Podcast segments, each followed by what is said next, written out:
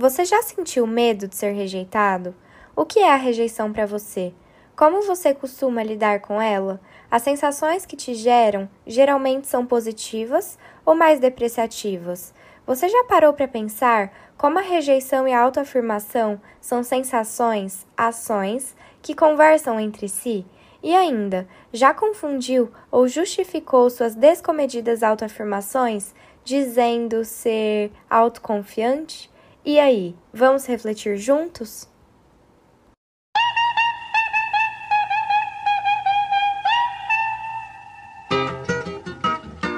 Seja bem-vindo ao AnaCast, um podcast sincero, sensível, delicado e criativo. No episódio de hoje, vamos nos propor a pensar nesse medo de rejeição e na confusão infeliz que há entre a autoafirmação e a autoconfiança. Bora lá? Eu falei, eu menti, eu chorei, eu tô dizendo. Eu falei, eu menti, eu chorei, eu estou dizendo. Oi, minha gente bonita. E aí, como estão hoje, Ana Casters? Hoje é dia de gravar uma pauta que eu tô particularmente muito animada. É, mas antes de começar o conteúdo para valer mesmo, eu queria fazer alguns adendos que, na minha visão, conversam muito com o tema e são importantes de trazer para cá. É, esse episódio é mais um daqueles estilo insight, em que eu busco trazer uma reflexão de algo que faz sentido para mim, com o intuito de que talvez outras pessoas também se identifiquem com essa causa.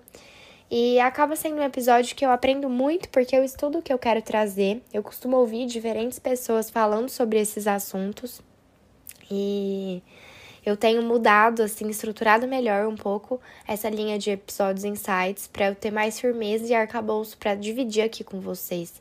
Mas como é um episódio solo que eu acabo gravando sozinha, é mais difícil sustentar toda a potência que, tá, que tem por trás disso, sabe? E vocês vão entender o porquê que eu tô mencionando isso aqui, que não deixa de ser um desabafo, mas tem um sentido real por trás disso que eu acho que tem tudo a ver com o que a gente vai trazer para cá hoje.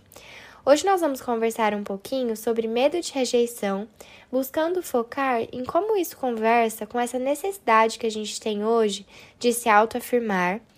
E também eu queria propor uma reflexão sobre a diferença entre autoafirmação e autoconfiança, porque hoje eu vejo e noto que são coisas que são tratadas como se fossem a mesma coisa. É um tema cheio de possibilidades e eu vou trazer a minha aqui, que talvez faça sentido para mais pessoas. É, antes ainda, eu vou fazer mais um parênteses, sorry, que eu acho sempre muito importante trazer e frisar isso aqui.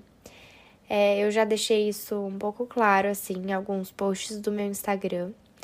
Né, no final da vinheta, se você não me segue lá, AnaCast Podcast.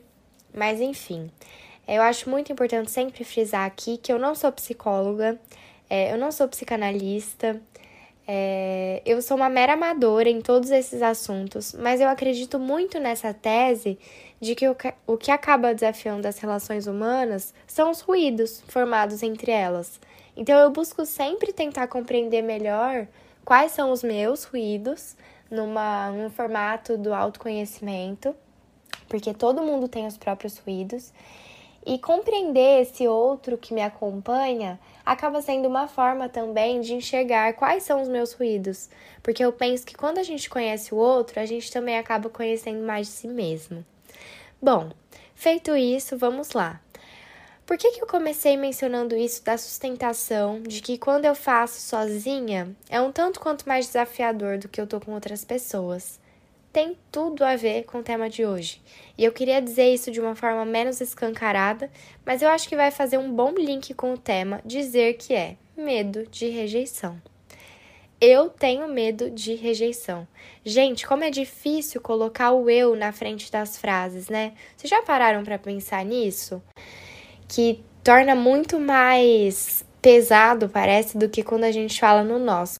Mas por isso que eu trouxe isso aqui, porque provavelmente eu tenho quase certeza que você, sua mãe, seu pai, sua avó, seu tio, seu cachorro também tem esse mesmo medo. Então vamos por partes. Eu vou começando fazendo a minha, a minha imagem da rejeição para mim, a rejeição, quando eu penso assim rejeição, eu penso num sentimento muito atrelado a um vazio, a um sentimento de repulsa, de repulsão. É como se por aquele instante você se sentisse num vazio profundo e que todo o universo assim te repelisse sabe? Nada fosse atrativo para você e nem você para as outras pessoas. Então é como se você criasse uma bolha e você ficasse alheio, rejeitado. Para mim a rejeição tem muito a ver com isso, com esse sentimento de repulsa, esse vazio todo, sabe? Por que que eu tô falando isso aqui? Hoje eu sinto que a gente, né, vou colocar no nós para ficar mais fácil. A gente tem muito medo de sermos rejeitados. E a gente fica quase sempre buscando essa validação do outro ou desse externo, como quase que se a gente se tornasse reféns e dependentes desse outro que nos enxergasse, que nos agradasse, que nos curtido, que nos curtisse. Isso para mim tem tudo a ver com o que a gente vai refletir sobre autoafirmação. Estudando para trazer algo para cá, eu assisti a um vídeo de um canal no YouTube que eu particularmente amo. É um canal super delicado e assim faz umas colocações super razoáveis, ótimas. E esse vídeo é um vídeo que me deixou bastante é, pensativa e reflexiva antes de trazer para cá, que é um vídeo com Daniel Omar Pérez, que é um professor de filosofia da Unicamp. E o vídeo se chama Dor da Rejeição e Neurose do Abandono: Como Lidar. E nele, o Daniel ele diz que quando a gente se coloca nessa posição de objeto de amor do outro, a gente assume uma posição que está muito associada à vulnerabilidade, já que a gente é objeto de amor do outro. Então, esse outro pode nos rejeitar ou nos substituir a qualquer momento. E ouvindo o Daniel, eu estive pensando o quanto que a gente costuma assumir essa posição de objeto de amor do outro, porque a gente acaba dependendo desse olhar precioso do outro para que a gente possa existir. Então é muito forte isso, é muito profundo. É, acho que aqui é bom a gente fazer um asterisco que, como seres relacionais, é quase que inerente aos seres humanos que a gente tem essa necessidade, esse apreço pelo contato humano, por, por, essa troca com esses outros que nos circundam. Mas eu queria fazer uma diferença, formar uma diferença gritante aqui entre esse fazer contato com o outro, entre essa troca formada com o outro e assumir essa posição de objeto de amor do outro. É muito, são muito diferentes essas duas coisas. E eu vejo que hoje, principalmente com as redes sociais, e aqui eu sempre vou focar nessas benditas redes sociais, a gente acaba buscando muito incessantemente esse olhar do outro. E quase sempre, acho que eu até ouso dizer que sempre, é, por mais que eu não goste das generalizações, porque elas acabam sendo incompletas, mas a gente tem medo demais do dislike. Então a gente tem muito medo desse vazio existencial que pode gerar a rejeição e que está totalmente atrelado a ela. A gente quer, na verdade, essa afeição do outro, esse apreço, essa valorização.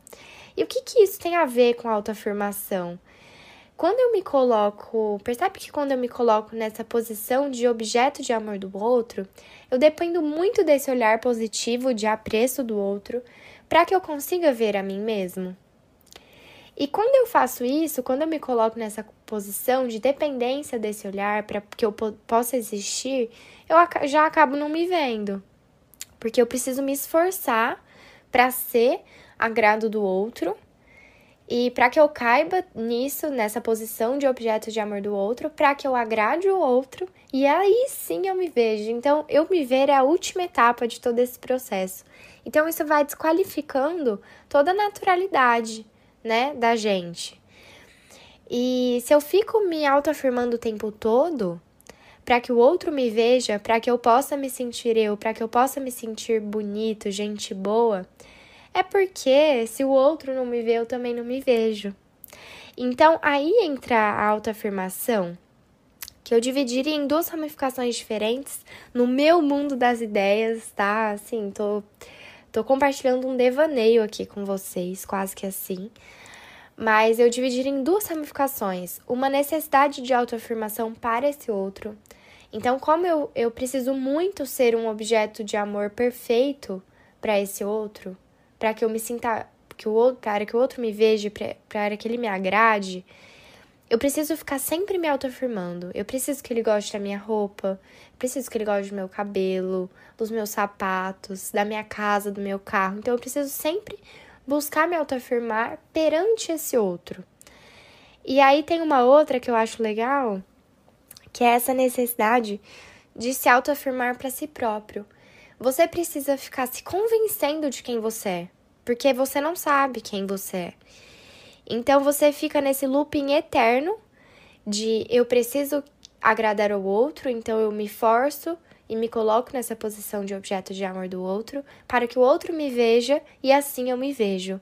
Então, logo, você precisa ficar se autoafirmando para si próprio, de, de quem você é, é, o que você gosta, porque alheio desse lugar de objeto de amor do outro, você não se sente bem, você não se sente você, você não se reconhece.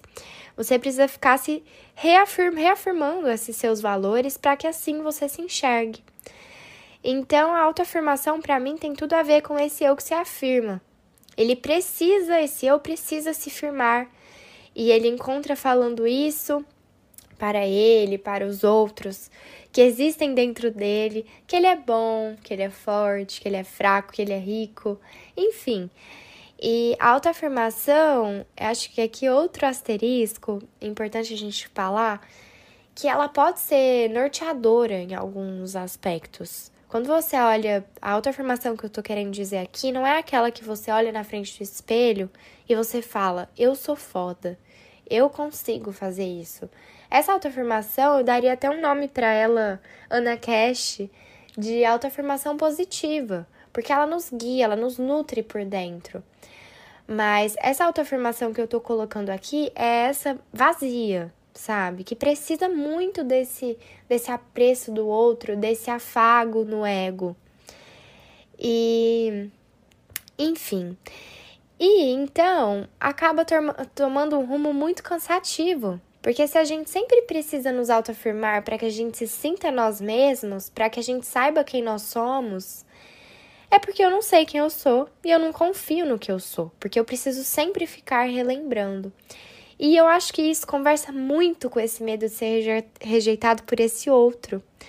Porque esse outro não me enxerga, ou seja, se esse outro é, me rejeita, se esse outro me substitui, Toda essa posição de objeto de amor do outro se perde, logo eu não me enxergo. E como é duro não enxergar a si mesmo, né, gente? Mas enfim, e aí por fim, o que, eu, o que eu espero estar sendo clara até aqui é um grande devaneio isso, mas que eu acho que é bastante norteador quando a gente percebe isso, quando a gente percebe que a gente está precisando se autoafirmar e quando a gente confunde, que agora a gente vai entrar nesse ponto final, essa autoafirmação com essa nossa autoconfiança. É, a gente já viu aí, já enfatizei isso várias vezes, que essa autoafirmação está muito atrelada a essa falta de firmeza em si próprio, de um terreno firme que seja capaz de sustentar esse eu, esse próprio eu. Então eu preciso ficar é, sempre buscando me firmar, seja perante o outro, seja para mim mesmo. E a autoconfiança, para mim, é totalmente o contrário. Porque a autoconfiança para mim é firmeza. O meu terreno é firme, ele é fértil. Então eu não preciso me colocar nessa situação de objeto de amor do outro para que eu me firme, porque eu já sou firme. Então, tão menos eu ficar me afirmando esse tempo todo, através de palavras, gestos, porque eu não preciso relembrar quem eu sou, porque isso é claro para mim. Eu confio em mim, eu confio no que sou e em quem eu sou. Eu sei, acima de tudo, quem eu sou. E hoje eu acho que tem muita confusão. As pessoas confundem muito, na minha visão, essas duas coisas.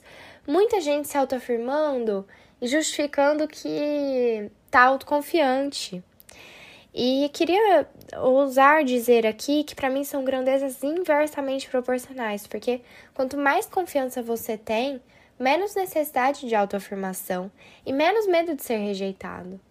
porque você confia em mim. Então você não depende desse apreço do outro, logo você não tem medo dessa, desse não apreço do outro, que seria a rejeição.